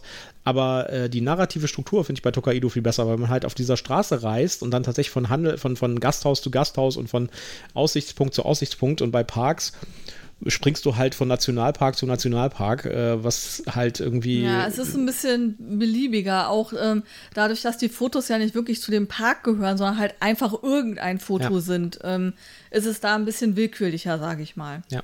Und da geht es um die reine Anzahl und nicht unbedingt darum, dass Kombinationen irgendwie noch gut passen. Ja.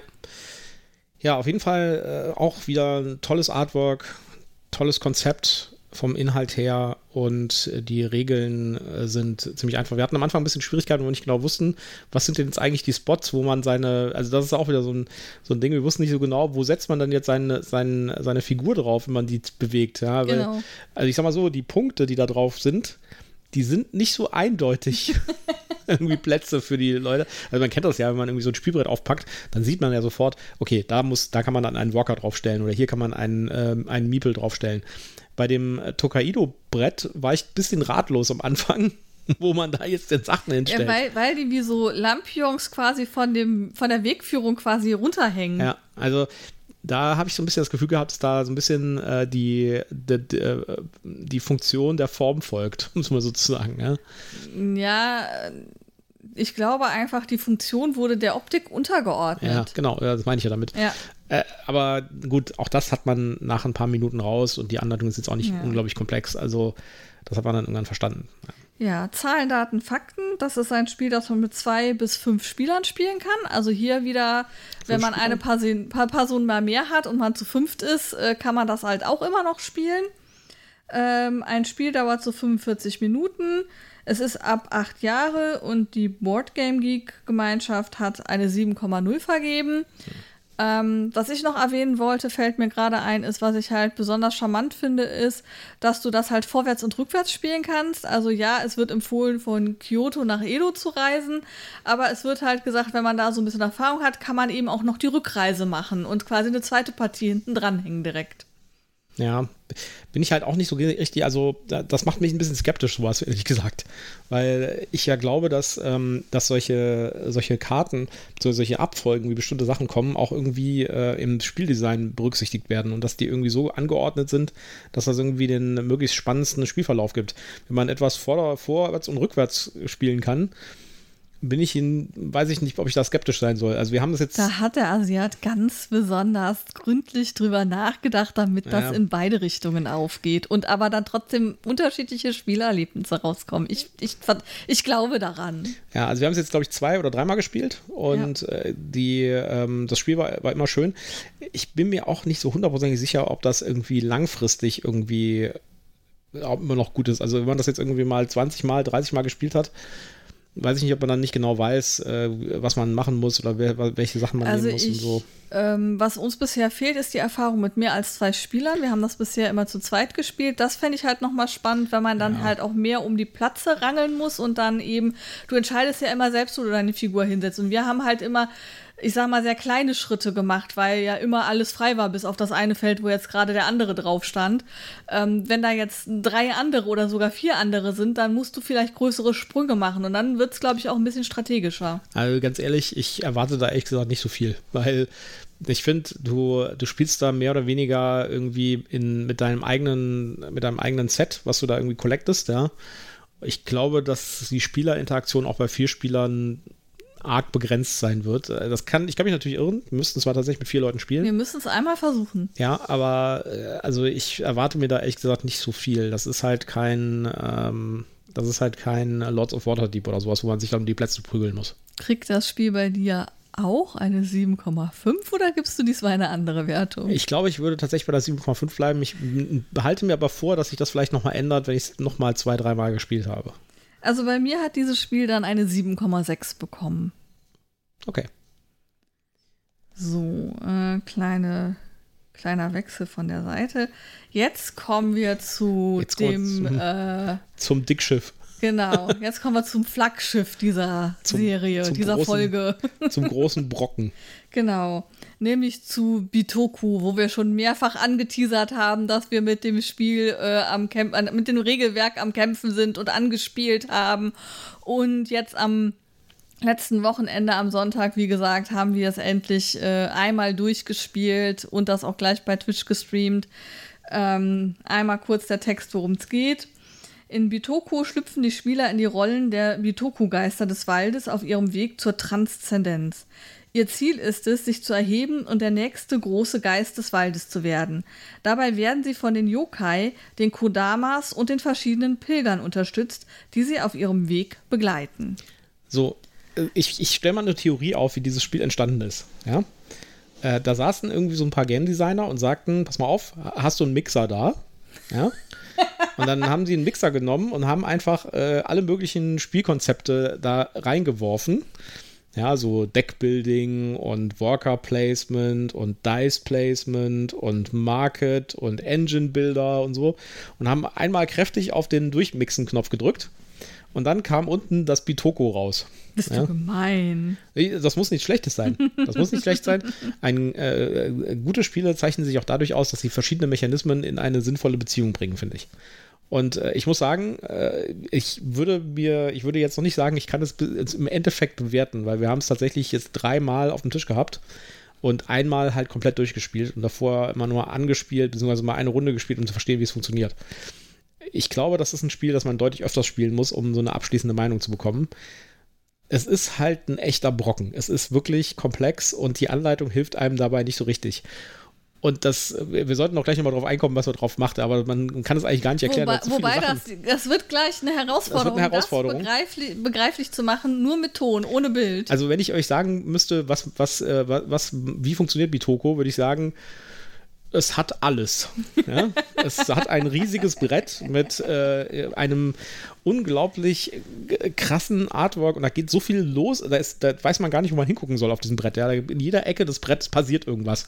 Und da, da ist also wirklich, äh, das ist wirklich äh, quasi der, ähm, der Hongkonger Wochenmarkt als äh, Brettspiel sozusagen mit einem anderen Thema. Äh, die, also ich sag mal so, wir haben damit echt gekämpft und ich bin, äh, ich bin jetzt nicht jemand, der irgendwie vor komplexen Spielen zurückschreckt und ich habe auch eine ganze, ich habe so einen mannshohen Stapel von GMT-Spielen, die wirklich komplex sind, ja, die auch irgendwie äh, die, die, die Komplexitätswertung bei Boardgame Geek immer aushebeln, ja. Aber das Spiel hat mich fast geschafft, sag ich mal, ja. Und zwar aus eigentlich total bescheuerten Gründen, ja. Äh, die, die Anleitung ist eigentlich gut strukturiert. Also ich habe mir die ja durchgelesen. Ähm, die ist eigentlich gut gemacht. Also da ist halt, da sind die, die, die Teile des, äh, die, die Bereiche des Brettes erklärt, dann die einzelnen Mechanismen erklärt, dann die einzelnen äh, auch sehr, also ist eigentlich gut strukturiert. Ja. Das große Problem bei dieser Anleitung, finde ich, ist, ja, und von dem Spiel, Asiatische Vokabeln. Genau, da äh, wird halt nicht gesagt, ähm, nimm, die, nimm die Wegkarten ja? ja, oder nimm deine Figurenkarten oder nimm. Äh, nimm, die, die, nimm, nimm die sechseckigen Plättchen. Ja. ja? Sondern da steht dann, äh, äh, nimm die, äh, äh, was war da zum Beispiel? Crystal ja, die Kristalle ist ja noch, das kann man doch fast erkennen. Ja, Dragonflies, Mitami genau. Spirits, genau. was möchtest du, Schatz? Nimm, nimm die Mitami Spirit. Äh, jetzt nimmst du einen Mitami Spirit Counter und du denkst dir so, äh, was für ein Counter? ja, und, und, das ist, äh, und das ist halt in der, in der Anleitung auch nicht, es gibt keine so richtige Übersicht, wo du irgendwie sehen kannst, das sind jetzt die Mitami Spirits und selbst wenn es das gäbe, ja, also das Problem ist halt tatsächlich, es gibt zwar Abbildungen, aber du hast dann halt ähm, immer vier oder fünf Plättchen oder Figuren oder Karten eben abgebildet. Und manchmal haben sie es eben mit Buchstaben oder Zahlen irgendwo kenntlich gemacht, aber eben nicht immer. Ja. Weil es für sie wahrscheinlich, äh, weil sie so tief in ihrem Spiel drin waren, einfach klar ist, dass das eine halt die Bitoku und das andere die Yokai-Karten sind. Aber für jemanden, der sich gerade erst damit auseinandersetzt, ist es halt, ja, und, und welche sind jetzt welche? Und jetzt kommt zum Beispiel noch dazu, dass es noch ähm, Solospielerkarten gibt, ja. die sind dann einfach gar nicht erwähnt. Und dann habe ich einen Stapel Karten in der Hand, denke ja, ähm, Also das sind jetzt weder Visionskarten, noch Yokai-Karten, noch Bitoku-Karten. Was seid ihr denn jetzt für Karten? Ja, und, äh, und dann, äh, halt, dann, dann steht da auf irgendeiner Karte, so, du darfst jetzt deinen äh, einen Kodama weiterrücken. Und du sagst irgendwie, was darf ich weiterrücken? Welcher von diesen 15 Countern ist denn das jetzt? Ja, ja oder was ich halt auch sehr schwierig fand, war, ähm, es gibt halt äh, im oberen Spielfeldbereich ähm, Positionen, wo du jeweils ein Miepel von dir stehen hast, äh, das die Spielerreihenfolge festlegt. Mhm. Und ähm, die erkennt man dann daran, dass der eine halt ein größeres, eine größere Geweihumrandung hat als der andere. Und der mit der größeren Geweihumrandung ist dann der, der anfängt. Ja. Das wird dir aber nirgendwo erklärt. Es steht keine 1, 2, 3 drin. Du musst es dir erschließen, dass es das ist. Naja, ich meine, das geht ja sogar noch weiter. Ja? Die, äh, die, die, auf diesem Brett geht so viele Sachen vor. Da gibt es so viele Bereiche auf diesem Brett, wo die unterschiedlichen Spielmechanismen stattfinden. Ja? ja. Und dann es steht halt in der Anleitung dann, ja, und dann äh, nimmst du einen, nimmst du dir einen äh, ausliegenden Counter vom Pfad des Windes und denkst dir so, äh, was war jetzt nochmal der Pfad des Windes? Könnt ihr nicht einfach sagen, unten links oder so, ja? Also äh, das, äh, das ist zwar in der Anleitung alles erklärt. Es gibt also auch eine Übersichtskarte von, ja. also es gibt quasi eine Karte für das Brett, so wie genau. eine Land Landkarte. Ja? Aber äh, das macht es halt alles nicht einfacher. Und ich bin der Ansicht, bei diesem Spiel haben sie das mit dem Thema, und das sage ich echt ungern, weil ich eigentlich thematische Spiele mag, aber bei diesem Spiel haben sie es, glaube ich, mit dem Thema ein bisschen übertrieben. Und gleichzeitig ist es so, dass das Thema selbst eigentlich total gaga ist. Ja, also, äh, hallo, da geht es irgendwie um irgendwelche Waldgeister, die irgendwie zur Transzendenz kommen wollen. Also, ich will, ich, will, ich will der mächtigste Geist des Waldes werden, weil der, Ober, ja. weil der Obermotzki ähm, die Biege macht und jetzt der Nachfolger gesucht wird. Ja. Ich, will, ich will Waldchef werden. Und, und, jetzt, jetzt haben wir so viel gemeckert darüber, ja. Äh, man muss allerdings festhalten, das ist es ist ein gutes Spiel. Ja? Es macht Spaß. Unter diesem ganzen Regel- und Begriffswust und diesen, äh, ich weiß nicht, wie viele, wie viele Icons es da gibt, ja, von denen auch äh, ein paar blöderweise auf der Icon-Übersicht fehlen. Ja, und man da sitzt und denkt irgendwie, dieses Icon ist nicht auf der Icon-Übersicht. Warum ist dieses Icon nicht genau. auf der Icon-Übersicht? Man hat eine Spielerhilfe, wo eigentlich, so erwartet man, alle Icons erklärt sind und die meisten sind auch da und sind auch gut erklärt, aber es fehlen so vier, glaube ich, ja, oder fünf. Und, und man muss sich das vorstellen, ja, äh, die, diese, diese, diese Spielerübersicht mit den Icons hat zwei Seiten. Das heißt, man DIN A5 aufklappen und also eigentlich hat man eine DIN A4 Seite. Genau, genau, in kleiner Schrift sind da Icons erklärt. Ja? ja. Und äh, also da gibt es wirklich richtig, richtig viele Icons. Ja, weil dann eben auch ähm, ähm, für jede Spielsituation ein eigenes Icon im Grunde genommen da ist. Du hast die Dragonfly, du hast den Mitami Spirit und dann kannst du die beiden kombinieren. Dann gibt es nochmal ein extra Symbol für den, die Dragonfly, die mit dem Mitami Spirit gekoppelt ist. Ja, und dann, und dann sind auch so ein paar kleine Inkonsistenzen drin, die ich nicht richtig nachvollziehen kann. Ja, da haben sie irgendwie so einen Aufwand gemacht und so viele verschiedene Icons sich überlegt und alles Mögliche. Und da sind auch immer für die, für die Plättchen, also gibt halt irgendwie sechseckige Plättchen und quadratische Plättchen und sechseckige mit abgerundeten Ecken und so weiter. Und äh, für die gibt es immer so Plätzchen, wo auch genau, genau dieser. Da ist halt eine Umrandung auf dem Feld, genau. zumindest ist eingezeichnet, dass man weiß, ah, dieses, diese Form kommt da jetzt hin. Genau, aber nicht für so ein, zwei Situationen gibt es das eben nicht. Ja, ja. Da, da, hat man dann, und dann denkt man so ein bisschen, habe ich irgendwas falsch verstanden? Habe ich irgendwie die Anleitung falsch verstanden? Und das kommt dann, das, das fügt sich dann zur allgemeinen Verwirrung hinzu.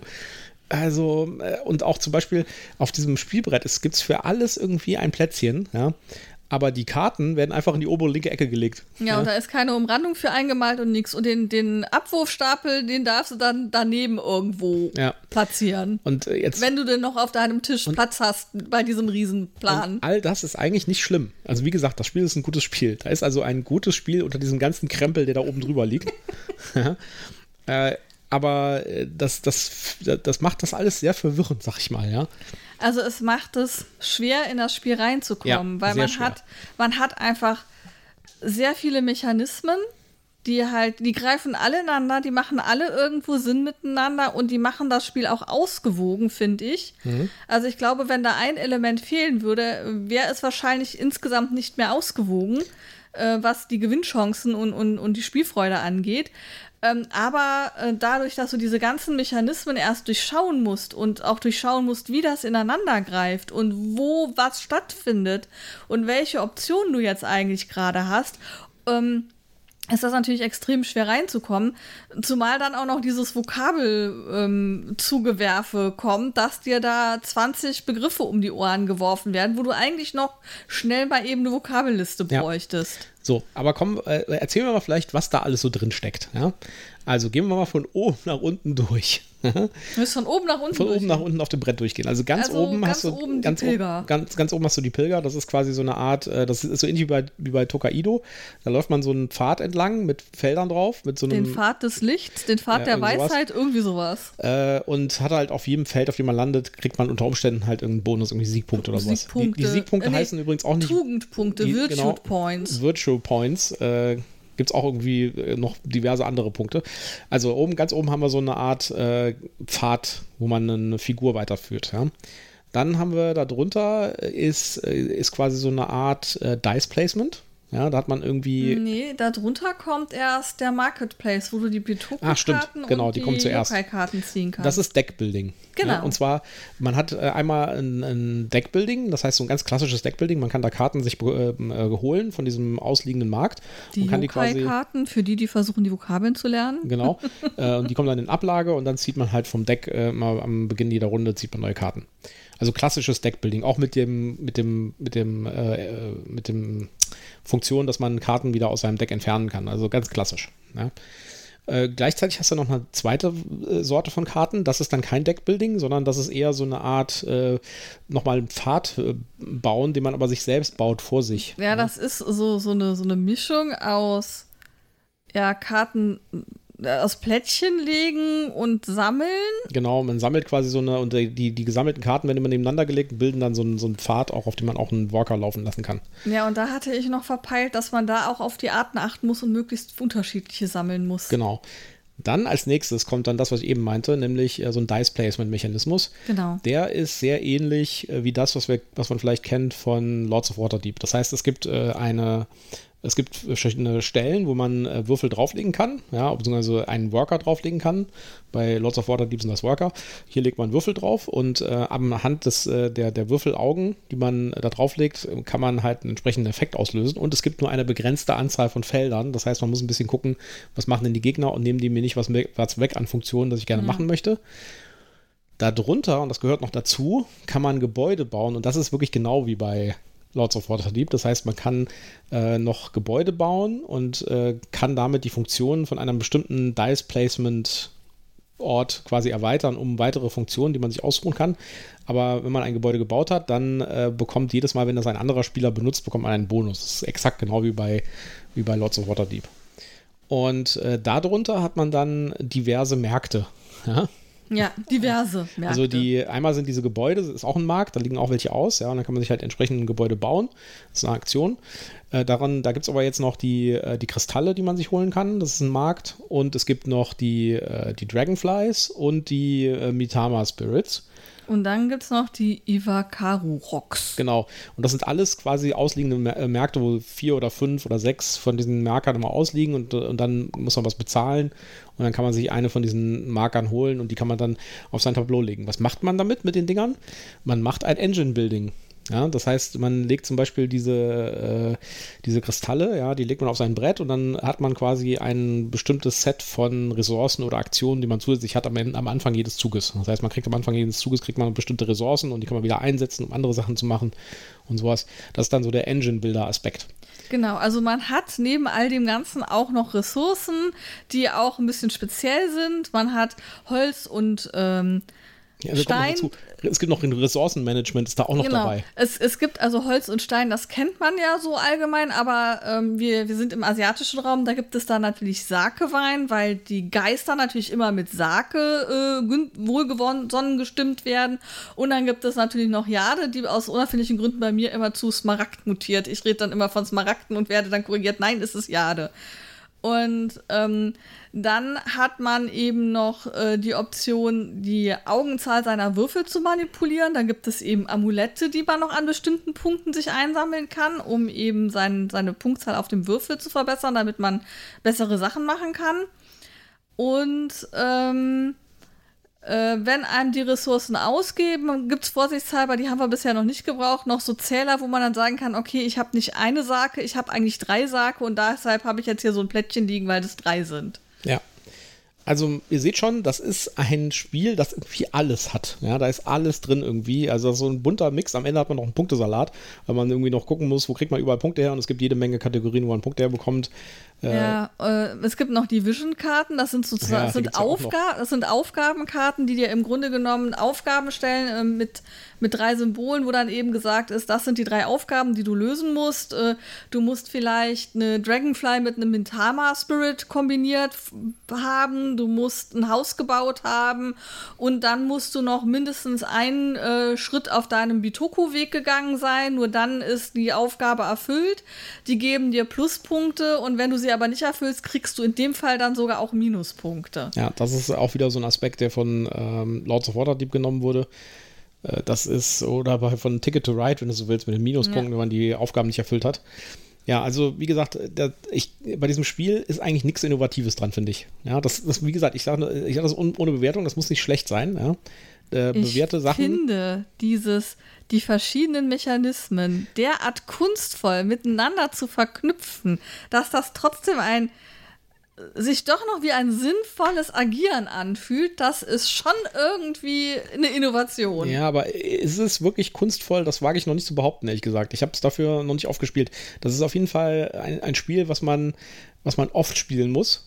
Und äh, weil ich habe das beim, ich habe das beim Spielen, habe ich irgendwie das Gefühl gehabt, dass ich mich irgendwie auf einen bestimmten von diesen, von diesem Strauß an Mechanismen, die hier liegen, habe ich mir so zwei oder drei rausgesucht, ja, und auf die habe ich mich im Wesentlichen konzentriert und die anderen habe ich einfach ignoriert. Und äh, ich glaube, das ist nicht so, wie man das eigentlich spielen sollte. Ich glaube, man sollte sozusagen seine Finger überall drin haben und irgendwie den besten, die beste Balance finden davon. Ich glaube, das ist der Sinn von diesem Spiel.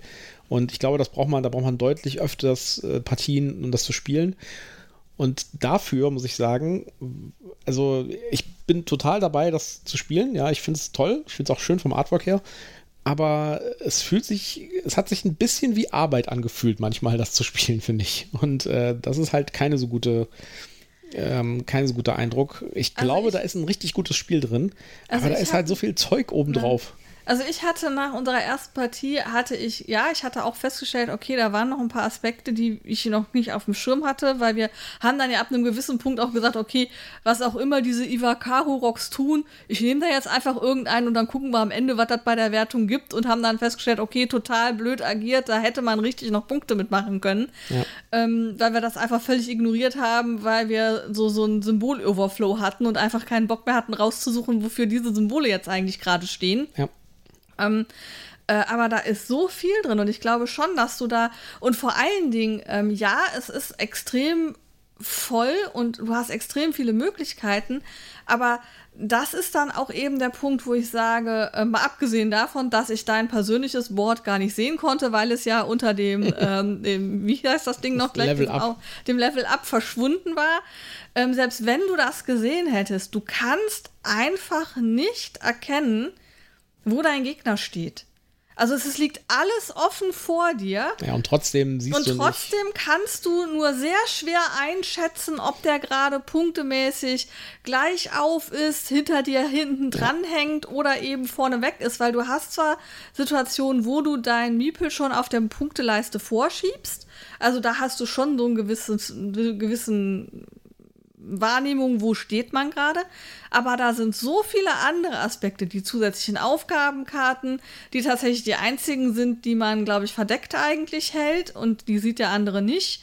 Ähm, dann dieser Betuku-Pfad, der dir noch irgendwelche Punkte gibt, deine, ähm, deine verschiedenen äh, Mönche, die irgendwo unter oder Pilger, die irgendwo unterwegs sind. Ähm, da ist so viel ähm, noch, noch an versteckter Punktewertung drin, dass du nicht ja. sicher sein kannst, dieses Spiel werde ich gewinnen oder dieses Spiel werde ich verlieren. Also diese finale Wertung ist immer noch mal hochspannend äh, zu sehen, so habe ich es jetzt, habe ich es geschafft oder nicht. Ja, aber ich weiß nicht, ich weiß ehrlich gesagt nicht, ob ich das so gut finden soll, weil das, das, äh, das, das Du bist ja auch Schachspieler. Ja, das fühlt sich mir irgendwie so an, als ob man irgendwie versucht hat, das Ganze irgendwie unter möglichst viel äh, Abs nicht Abstraktion, also durch und genau das Gegenteil. Äh, Komplexität. Unter Komplexität zu begraben. Ja?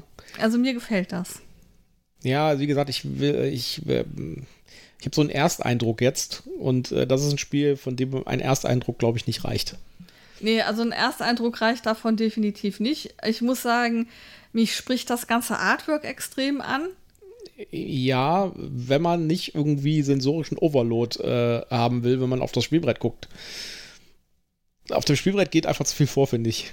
Also, also es, äh, ja, es hat schon was von Wimmelbild, aber ja. das finde ich gerade schön. Das ist, äh, ich finde, für, äh, für eine klare Entscheidungsbildung, über was ich jetzt machen will, ist das echt kontraproduktiv, dass das wirklich aussieht wie Wimmelbild. Also, da geht so viel vor auf diesem Brett und dann haben sie halt noch irgendwie so ein unglaublich kleinteiliges Hintergrundartwork dafür genommen. Ja Holla die Waldfee. Ja, also bildtechnisch halt das totale Gegenteil von den abstrakten Spielen, die wir am Anfang hatten, wo du halt wirklich nur braunes Holzbrett mit, äh, ja, mit, mit, Kästchen drauf. Oder Tokaido, ja, du hast ein weißes Brett mit einer Linie drauf. Ja. ja. Und, und hier hast du irgendwie einen bunten Wald mit Fluss. Halligalli als Spielbrett. ja. Äh, zu den Zahlen, Daten, Fakten kommen wir jetzt auch noch. Ähm, also man kann, also wie gesagt, es gibt eine Solo-Variante, deswegen von 1 bis 4 Spieler.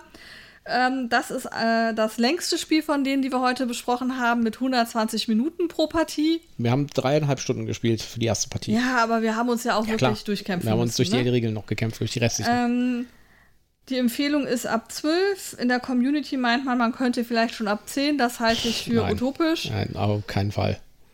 Ja, und die äh, Wertung ist sehr gut mit einer 8,0. Ja, dem kann ich da nicht folgen. Also ich würde ihm eine 7,0 geben, aktuell. Sogar eine 7,0. Ich ja. dachte, es gäbe wieder eine 7,0. Aber wie gesagt, mit, dem, äh, mit der Maßgabe, dass ich das vielleicht nochmal sich ändert, wenn ich das noch zwei, drei, vier Mal gespielt habe. Ja. Und bin auch bereit zu. Also das ist ein gutes Spiel. Aber okay. ich finde, da geht so viel vor. Also ich bin total begeistert und habe dem Spiel eine 8,5 gegeben. Ich finde, da geht es einfach zu viel vor und dafür, dass da so viel vorgeht, äh, ist es einfach in den, in den Mechaniken nicht innovativ, finde ich. Mhm. Also es ist halt das Bekannte neu aufgemischt. Also, ähm, jetzt muss ich natürlich dazu sagen, ich habe das Bekannte ja noch nicht so viel gemacht wie du jetzt. Du bist ja. ja schon viele Jahre dabei, während ich ja eigentlich erst so seit zwei, drei Jahren richtig dabei bin. Und, und, und genauso wie, äh, wie, wie, das Spiel ist, fallen mir jetzt auch immer wieder neue Aspekte ein. Ja? Also äh, da sind halt, die, die, einige der Mechanismen sind halt in anderen Spielen, wo sie mal hergekommen sind, vielleicht irgendwie besser gelöst. Also ich finde zum Beispiel diesen Dice-Placement-Mechanismus mit den begrenzten Feldern, der ist bei äh, Lords of Waterdeep deutlich besser. Ja, weil kompetitiver. Und äh, also wir hatten zum Beispiel überhaupt keine, keinen keine, äh, also wir hatten keine, ich habe nie das, das, äh, das Problem gehabt, dass du ein Feld belegt hattest, was ich gerne haben würde. Ich glaube, einmal in dem ganzen Spiel. Ich hatte das schon, dass du mehr Felder blockiert hast. Ja, aber bei, äh, bei Lords of Waterdeep hast du das halt die ganze Zeit. Ja, das ist halt ein Kernmechanismus. Ja, und ich weiß auch noch nicht, ob wir ähm, die Regeln voll durchgezogen haben, weil da gab es ja irgendwie diese Aussage, dass du eigentlich nur dann deinen Würfel zum Einsatz bringen darfst, wenn du gleich oder höherwertige Augenwür ähm, Augenzahl hast als die anderen Spieler. Ja, aber nur in einer Region, ne? Ja, da bin ich mir halt nicht sicher, ob das beim Zweierspiel sich halt auch tatsächlich auf die Region bezieht, weil die haben ja auch die andere Regel, dass du beim über den Fluss gehen nur auf das eine kommen kannst. Das war ja auch ein bisschen aufgeweicht. Ja. Vielleicht haben wir da, vielleicht sind die Regeln da auch, wie gesagt, die Regeln waren an der einen oder anderen Stelle so ein bisschen, ein bisschen unklar. Interpretationswürdig. Ja, ja. Aber das hängt auch wieder, da stellt sich die Regel halt selbst so ein Bein, ne? Ja. Weil äh, die sagen dann halt ja in der Region und dann denkst du dir, was ist denn jetzt nochmal eine Region? Und dann, ja, also das hätte man alles ein bisschen eindeutiger lösen können. Also, ja, ich bin da ein bisschen äh, ambivalent, ehrlich gesagt. Da fällt mir gerade ein, dass wir bei Tokaido, da wolltest du eigentlich noch was erzählen. Die Ach, News hattest genau. du verschoben. Wir ja. hängen jetzt noch mal eine News hinten dran, eigentlich News. zu Tokaido. Äh, es wird eine Zweispieler-Variante von Tokaido geben. Okay. Und äh, die ist gerade, da soll es einen Kickstarter geben angeblich. Mhm. Und äh, da muss man mal gucken. Also vielleicht äh, ist das äh, ja auch ein interessantes Spiel. Kann ich mir gut vorstellen. Ja, ja muss nur gucken, dass das vielleicht dann nicht zu nah an, an Parks reinkommt. naja. Also, Bitoko, gutes Spiel, aber. Äh, also, ich finde es richtig geil. Es, äh, man muss sich durchkämpfen, aber also ich finde es richtig cool, Leute. Wenn, wenn, wenn ihr eine wirkliche Herausforderung haben wollt, was Regeln angeht und Komplexität von dem Spiel, dann kann man euch Bitoko ans Herz legen und bringt eine Schaufel mit. ja, um, äh, um sozusagen das eigentliche Spiel unter dem ganzen Krempel freizulegen. Naja, ein Ja. kleines Schäufelchen. Und ansonsten freut euch an den wirklich schönen Artwork, an den schönen Figuren. Äh, die, ähm, die Ressourcen sind schön Und an ausgearbeitet. den vielen schönen japanischen Begriffen. Die, ja, an denen kann man sich auch wirklich erfreuen. an, den, an den guten Würfeln, die mal anders als bei äh, die Tiere vom Ahorntal mal richtig schön farblich auch Ja. zum Rest passen. Material ist toll. Material ist einfach toll, obwohl wir das Brett nochmal reklamieren müssen. Ja, da haben wir eine kleine Schramme drin. Äh, ich glaube, in diese Packung geht auch keine Erweiterung mehr rein. Die ist wirklich randvoll. Ja, die ist voll, die ist richtig schwer, das, das stimmt. Äh, Also wenn es da eine Erweiterung, wobei ähm, ich wüsste jetzt auch nicht, wo man da noch was erweitern Ich bin mir soll. ehrlich gesagt gar nicht sicher, ob es nicht so eine Erweiterung gibt sogar. Aber das war doch ein Kickstarter. Weiß Müssen wir nochmal nachgucken, ob es vielleicht eine Erweiterung gibt davon. Weil wir haben die Retail-Version, wir haben nicht die Kickstarter-Version. Genau. Ja. Gut, Okay. und ich glaube, es ist auch im Moment schwer zu kriegen, Bitoko. Aber es soll jetzt im, im Herbst wieder kommen. Naja, Gut, dann sind wir, glaube ich, am Ende unserer Folge. dann sind wir definitiv am Ende. Es freut mich sehr, dass ihr bis jetzt durchgehalten habt Ich- und ich- uns die Treue haltet. Ich bin auch so regeltechnisch am Ende bei Bitoko. Ähm, wir haben tatsächlich sogar auch ähm, YouTube-Tutorial zu dem Spiel geguckt. Ähm, das hat aber, also ja, das hat geholfen, aber ähm, Ja, das, das, das, man muss sich trotzdem reinfuchsen. das Abgefahrene ist, äh, die YouTube-Tutorials sind im Wesentlichen, die kapitulieren auch. Also, wir hatten doch irgendwie ein Tutorial, das hat gesagt, ja, und dann gehen hier unten noch andere Sachen vor, da gehe ich jetzt nicht drauf ein. Und dann, ja, und hier oben gehen auch noch Sachen vor, aber da gehe ich jetzt auch nicht drauf ein. also, äh, das ist. Ja, oder warum das da oben noch zum unteren Bereich gehört und nicht zu dem, ich gehe über den Fluss, kann ich euch nicht erklären. Das ist halt einfach so. Also regeltechnisch muss ich sagen, fand ich zum Beispiel mal als Beispiel, ja, Nemesis fand ich ein Walk in the Park gegenüber Bitoko. Und das ist schon ein komplexes Spiel. Ja, Aber gut. Ja, gucken wir mal. genau. Wir äh, haben jetzt am Wochenende auch wieder ein paar Sachen vor uns. Äh, wir haben äh, eine große Auswahl von neuen Spielen da liegen. Wir haben das Carnegie Ja. da liegen, ja. Und äh, wir haben immer noch Ark Nova auf unserer Pile of Shame liegen, Richtig. was wir vielleicht mal spielen wollen. Und äh, egal, was wir spielen am Wochenende, wir werden es euch wissen lassen und euch darüber was erzählen. Genau, wir werden auch wieder äh, streamen wahrscheinlich. In der nächsten Folge, nein, in der nächsten Folge reden wir über die Spiele des Jahres, Shortlist und Longlists. genau. Und gucken die mal an und schauen mal, was wir davon schon gespielt haben, was wir davon noch nicht gespielt haben und was wir uns ganz schnell kaufen müssen, bevor es ausverkauft ist. Oder was wir, weil wir, wir warten, äh, ob es gewinnt und wir es dann deutlich günstiger bekommen ein Jahr später. Schauen wir mal. Gucken wir mal. Ja. Genau. Vielleicht haben wir ja sogar schon ein paar Sachen. Lass, lasst uns wissen, was für asiatische Spiele ihr so auf dem Tisch habt. Wir haben längst nicht alle genannt. Wir haben die genannt, die wir jetzt am interessantesten fanden. Und tatsächlich noch eine kleine Anmerkung. Wir haben ein asiatisches Spiel, wo ich echt versucht war, das auch hier reinzunehmen, was ich ganz toll finde, aber das haben wir uns aufgehoben für eine Folge, wo wir über versteckte Perlen reden wollen. Also Genau. Spiele, über die niemand redet, die aber total toll sind. Richtig. Also haltet die Augen nach dieser Folge auf. Und seid gespannt. Genau. Und damit sagen wir Tschüss für heute. Genau, macht's gut.